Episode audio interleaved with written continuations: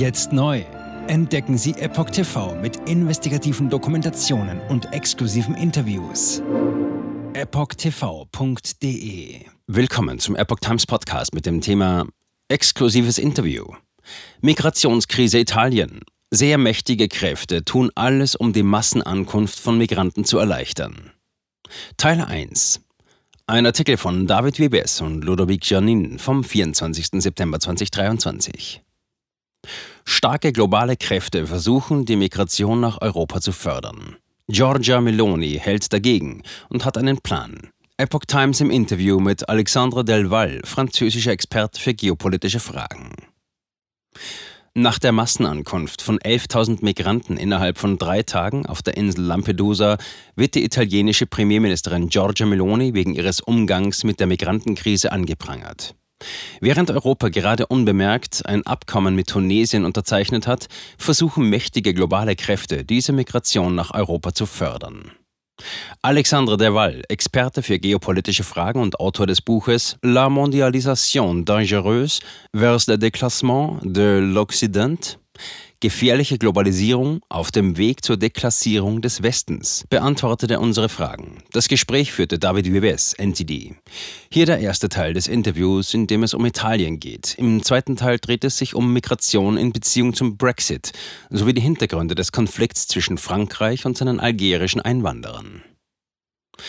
Meloni hat eine geschickte Migrationsstrategie.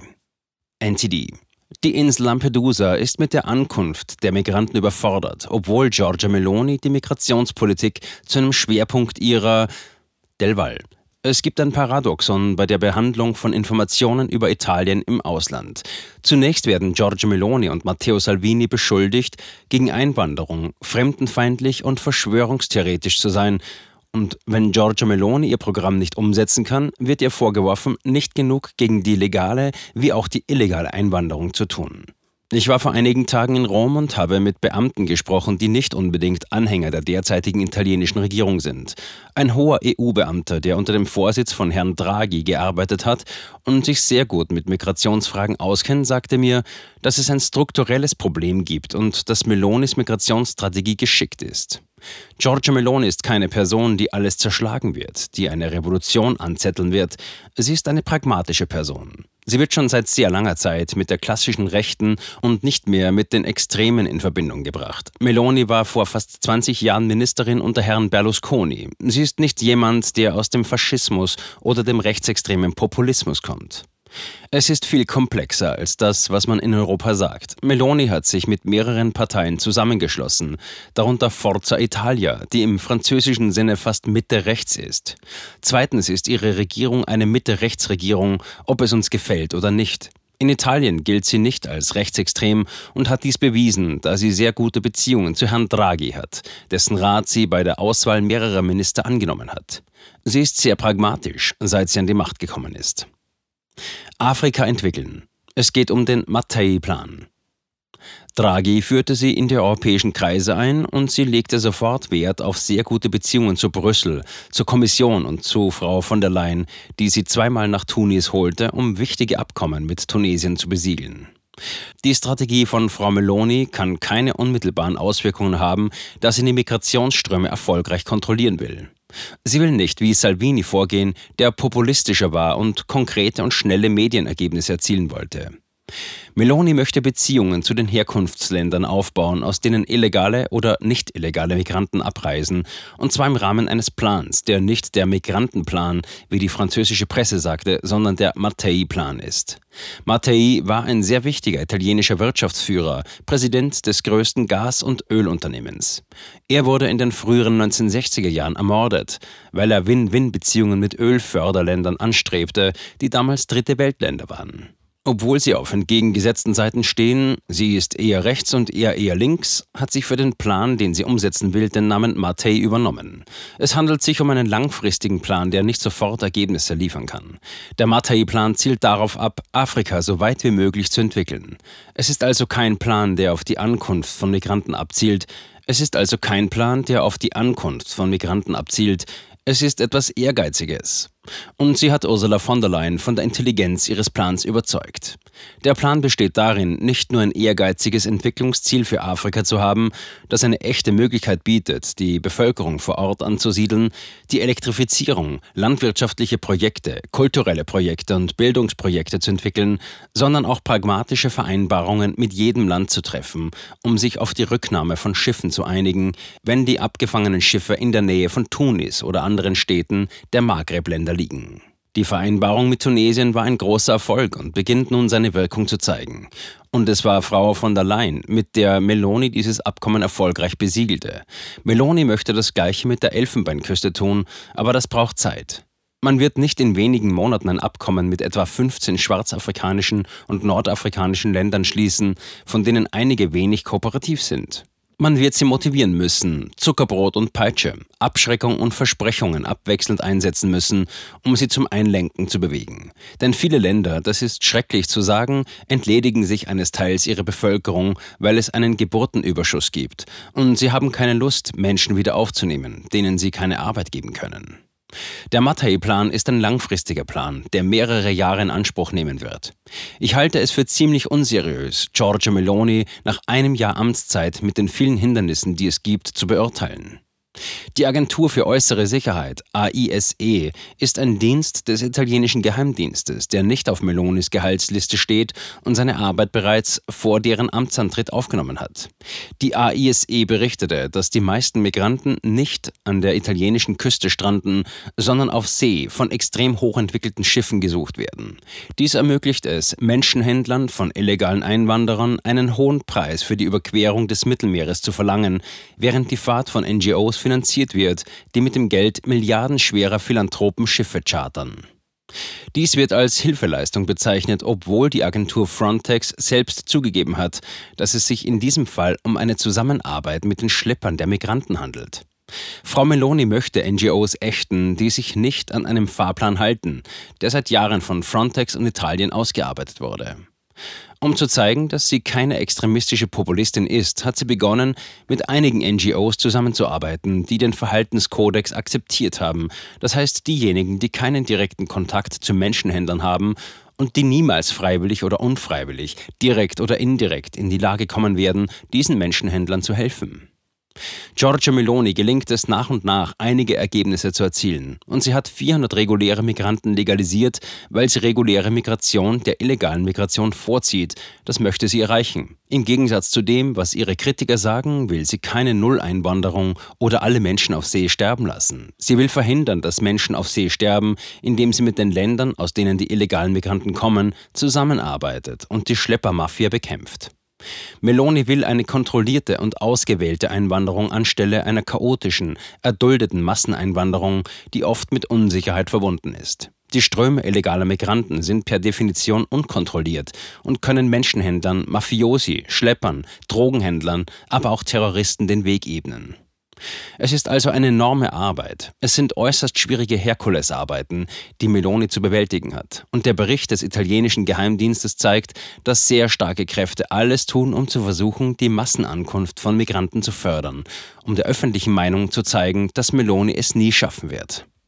NTD Journalisten haben die Routen der Migrantenboote im Mittelmeer untersucht. Sie stellten fest, dass die Boote manchmal nur 100 Meter von der tunesischen Delval es gibt auch Migranten, die mit kleinen behelfsmäßigen Booten ankommen, und zwar nicht nur in Lampedusa. Aber ein Großteil der illegalen Migranten kommt mit diesen extrem teuren NGO-Booten. Es sind keine behelfsmäßigen Boote, es sind Boote, die von großen Milliardären bezahlt werden. Es stimmt, dass Frontex, die italienische Küstenwache und der italienische Geheimdienst sowie andere Sicherheitsdienste in europäischen Ländern übereinstimmend zugeben, dass von NGOs wie SOS Mediterranee oder Save the Children gecharterte Boote zu oft Schleppern und Migranten entgegenkommen. Die von diesen NGOs gecharterten Schiffe werden nicht nur von der Open Society, den Netzwerken von George Soros finanziert, sondern auch von anderen philanthropischen Netzwerken oder multinationalen Konzernen. Auch mehrere andere Netzwerke oder Konzerne berichten darüber, dass sie diese NGOs unterstützen, die Kinder retten werden. Doch in Wirklichkeit fahren Save the Children, SOS, Mediterranee und andere Organisationen manchmal bis auf wenige hundert Meter an die libysche und tunesische Küste heran.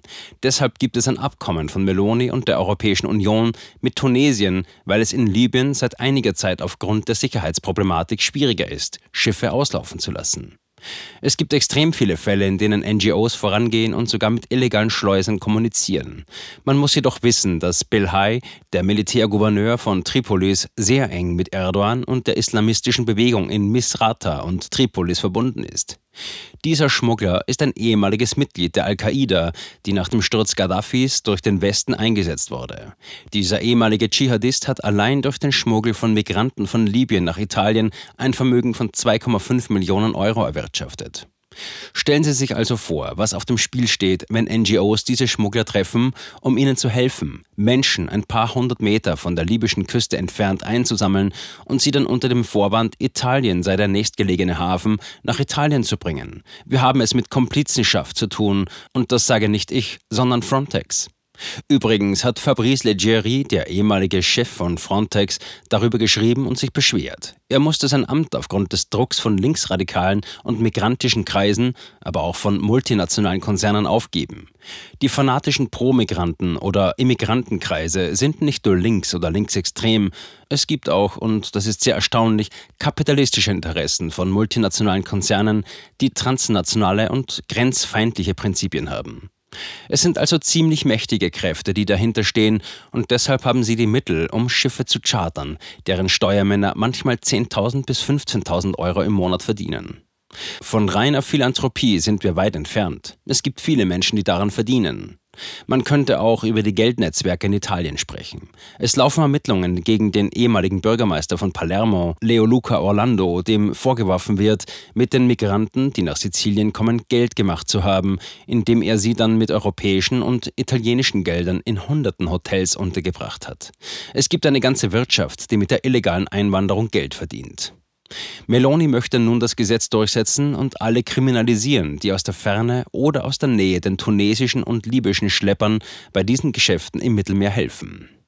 NTD der britische Premierminister will ein Gesetz zur Bekämpfung der illegalen Einwanderung verabschieden. Gegen dieses Gesetz gab es eine sehr Delval. Diese Frage ist von entscheidender Bedeutung. Sie war sogar einer der Gründe für den Brexit, weil internationale UN- oder europäische Organisationen wie der Europäische Rat das Land daran hinderten, souverän zu bleiben. Aber all diese Zwänge, Regelungen und angeblich unverbindlichen Vorkehrungen sind in die Logik der Menschenrechte eingebettet. Und wie Sie wissen, stehen die Menschenrechte heute in den Präambeln der Verfassungen und können von Gesetzgebern, Staatsräten, Verfassungsräten und obersten Gerichten in allen westlichen Ländern geltend gemacht werden. Richter können sich auf die Menschenrechte als Präambel der Verfassung berufen, um sich faktisch über die Gesetze zu stellen. Dies wird als Verfassungspräambel bezeichnet. Es gibt etwas Übergesetzliches in den Verfassungen. Es gibt Verweise auf die Menschenrechte, die es den Richtern letztendlich ermöglichen, nicht bindende Verträge wie den Marrakesch-Pakt in bindende Verträge umzuwandeln, weil man sagen wird, dass die Menschenrechte uns dazu verpflichten. Das bedeutet, dass es heute zwei Fronten gibt, wenn man souverän sein und den Ländern erlauben will, ihre Migrationsströme zu kontrollieren, ohne dass die Einwanderung nur ertragen wird. Man ist gezwungen, sich rechtlich zu wehren. De Gaulle hat das getan und es gab kein Drama. Er hat die Politik des leeren Stuhls praktiziert. Bei anderen Fragen wird man in einem Machtkampf mit dem Europarat, dem Europäischen Gerichtshof für Menschenrechte und natürlich mit dem Internationalen Gerichtshof der Vereinten Nationen gehen müssen. Die Staaten werden diesen internationalen Organisationen klarmachen müssen, dass sie nicht über den Gesetzen eines Staates stehen. Souveränität bedeutet, dass nichts über dem Staat steht. Selbst ein internationaler Vertrag ist rechtlich gesehen nur deshalb bindend, weil der Staat sich selbst von diesem Vertrag abhängig gemacht hat, weil der Staat freiwillig zugestimmt hat, einen Teil seiner Souveränität abzugeben, sie an eine supranationale Struktur zu delegieren. Aber jeder Staat kann sich jederzeit aus einer internationalen Organisation zurückziehen. Es gibt keinen Staatenbund, der einen Staat daran hindern kann, auszutreten. Selbst in der Europäischen Union gibt es ein Austrittsrecht. Man sagt uns, dass das Völkerrecht Vorrang hat, solange ein Staat es unterzeichnet, solange ein Vertrag ratifiziert wurde und er immer noch Unterzeichner ist. Aber es hält, solange es keinen Austritt gibt, und das ist etwas, was unsere Führungskräfte aus Angst vor Normen oder politischer Korrektheit nicht wagen. Der Brexit war der Beweis dafür, dass es ein Problem gibt, denn es ist trotzdem eine Schande, fast aus der Europäischen Union auszutreten, um wieder souverän und Herr über seine Grenzen zu werden. Ich glaube, dass die Europäische Union einen Fehler macht, wenn sie Regeln einführt, die eine Kontrolle der Migration verhindern. Die dramatischste Regel für die Grenzkontrolle war die nicht gemeinschaftliche europäische Rechtsprechung, die die illegale Migration entkriminalisiert und dazu geführt hat, dass wir keine verbindlichen Instrumente mehr haben, um einen illegalen Einwanderer von seiner Ankunft abzuhalten und ihn zur Abreise zu zwingen. Man kann ihn nicht mehr kriminalisieren, es gibt keine Haftstrafen mehr, es gibt Zentren, aus denen man ausbrechen oder die man einfach verlassen kann. Es ist schade, dass es erst zum Brexit kommen muss, um seine Migrationsströme zu kontrollieren. Leider wird es weiterhin Versuchungen geben, die Europäische Union zu verlassen, solange Europa nicht verstanden hat, dass es die Länder ihr Schicksal selbst bestimmen lassen muss. Denn zu wählen, wer zu uns kommt, bedeutet, sein Schicksal selbst zu bestimmen. NTD was den Pakt von Marrakesch betrifft, der die Migrationsströme sichern und organisieren will, wie repräsentativ ist er für die Art und Weise, wie die Delval es ist bedauerlich, dass die Europäische Union bei mehreren Maßnahmen nachgibt, die von transnationalen Agenturen vorgeschlagen wurden, die nicht der EU angehören. Der Europarat, der die Menschenrechte vertritt, die UNO, der UNO-Pakt und die UNO-Agenturen Dabei handelt es sich in der Tat um ein äußerst ernstes Thema, das alle westlichen Gesellschaften spaltet. Man könnte die Sache recht vernünftig behandeln. Leider gibt es Parteilogiken. Das ist es, was ich in meinem Buch Gefährliche Globalisierung auf dem Weg zur Deklassierung des Westens erläutere. Es gibt heute eine totale Kluft zwischen denjenigen, die den Westen als globalistisches Abenteuer sehen, und denjenigen, die wollen, dass die Länder ihre Souveränität behalten. Es gibt Leute, die den Westen als etwas sehen, in dem es keine Identitäten und Grenzen mehr gibt, als ein Laboratorium des Globalismus und der Globalisierung. Sie benutzen die Migration, den Migranten, als eine fast christliche Figur, um die Grenzen zu delegitimieren. Wir stehen vor etwas Ideologischem, denn jeder weiß, dass man Gesetze und Grenzen braucht, um einen Staat zu regieren. Das Gesetz basiert auf Gesetzen und Grenzen, Einschränkungen der individuellen Freiheit zum Wohle der Gemeinschaft. Es ist das Wesen des Rechts und des Nationalstaates, das durch diese Organisationen und Ideologien in Frage gestellt wird. Es ist an der Zeit, dass unsere Politiker den Mut haben, all diese Organisationen, diesen NGOs, die oft keine Vorrechte haben, die kein Wahlmandat haben, aber für Regen und Sonnenschein sorgen, nicht nachzugeben.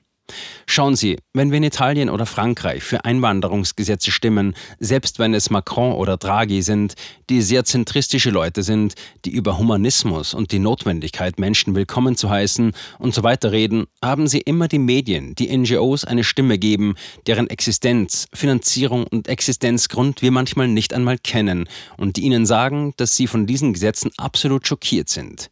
Diese Vereine sind praktisch alle mit einer radikalen Einwanderungsideologie verbunden. Das wissen wir aus der Lektüre einiger Handbücher und Schriften dieser Vereine. Viele rufen zum Ungehorsam auf, zur Ablehnung der geltenden Gesetze. Einige geben illegalen Einwanderern Anleitungen und Anweisungen, um die Behörden zu täuschen und von allen Vorteilen zu profitieren, sobald sie ankommen. Das ist nicht normal. Die Regierungen sollten den Mut haben zu sagen, Zitat, Sie sind nicht gewählt, Sie sind nicht derjenige, der die Gesetzesänderungen vornimmt. Das sind der Senat und das Parlament, nicht die Verbände. Denn Vereine sind wie Migranten ein Sammelbegriff, der nichts aussagt, in dem man alles Mögliche hineinstecken kann und in denen sich vor allem subversive Projekte einfügen können. Fortsetzung folgt. Jetzt neu auf Epoch TV. Impfgeschichten, die Ihnen nie erzählt wurden. Eine eindringliche und aufschlussreiche Dokumentation, deren Trailer YouTube nach drei Minuten entfernt hat. Schauen Sie für nur kurze Zeit die gesamte Doku kostenfrei. Jetzt auf epochtv.de. Ich war geimpft worden. Ich begann unkontrolliert zu zittern. Er verstarb 33 Tage später. Ich kann meinen Kopf nicht aufrecht halten. Dann brach ich zusammen, ganz plötzlich. Vom Start weg haben wir nicht die Bedingungen erreicht, die normalerweise erreicht werden müssen. Es handelt sich um eine Tragödie von beispiellosem Ausmaß. Aber die Bundesregierung und Behörden tun so, als sei alles in bester Ordnung. Wir suchten ein nahegelegenes Krankenhaus auf. Sie behandelten sie, als sei sie verrückt. Ich sehe das als einen ernsten Kampf, den Zusammenbruch der bürokratischen Strukturen zu korrigieren. Ich glaube, viele Menschen wissen auch gar nicht, dass sie einen Impfschaden haben. Umfassende Datensätze, die zeigen, dass wir einen Anstieg der Fehlgeburten um nahezu 300 Prozent. Ausgehend von ihren eigenen Daten hätte Pfizer 2021 vom Markt genommen werden müssen. 300 Prozent bei Krebserkrankungen. Acht Seiten lang Krankheiten, die direkt mit dem Impfstoff in Verbindung gebracht werden. Eine Reihe diverser unerklärter Symptome. Und sie nahmen um mehr als 1000 Prozent zu. Mehr als 1000. Der Arzt weiß nicht, um was es sich handelt und wie er es behandeln soll. Es ist der Hammer, was die für Psychospielchen mit einem spielen. Sie tut nur so, das sind Falschinformationen. Praktisch keine Hoffnung auf Gerechtigkeit. Erkennt man es nicht, sieht man nicht die Notwendigkeit. Insofern war es ziemlich offensichtlich und das Krankenhaus wusste, dass etwas im Gange war. With every vaccinated person. In other words, you become a dead end to the virus. Vaccinated people do not carry the virus, don't get sick. Wie hätte ich ahnen sollen, dass es das letzte Gespräch mit meinem Sohn sein würde? Sie wissen bis ins kleinste Detail, was da vor sich geht. All das kennen sie. Und dennoch eilt niemand der Wahrheit zu Hilfe. Die verborgene Krise. Impfgeschichten, die Ihnen nie erzählt wurden. Eine Originaldokumentation von Epoch Times. Jetzt kostenfrei auf verborgenekrise.de ansehen. Aufgrund von Zensur ist diese bedeutende Dokumentation nicht über die sozialen Medien teilbar. Leiten Sie diesen Link an Freunde und Bekannte weiter und tragen Sie so die Botschaft dieser mutigen Menschen in die Welt.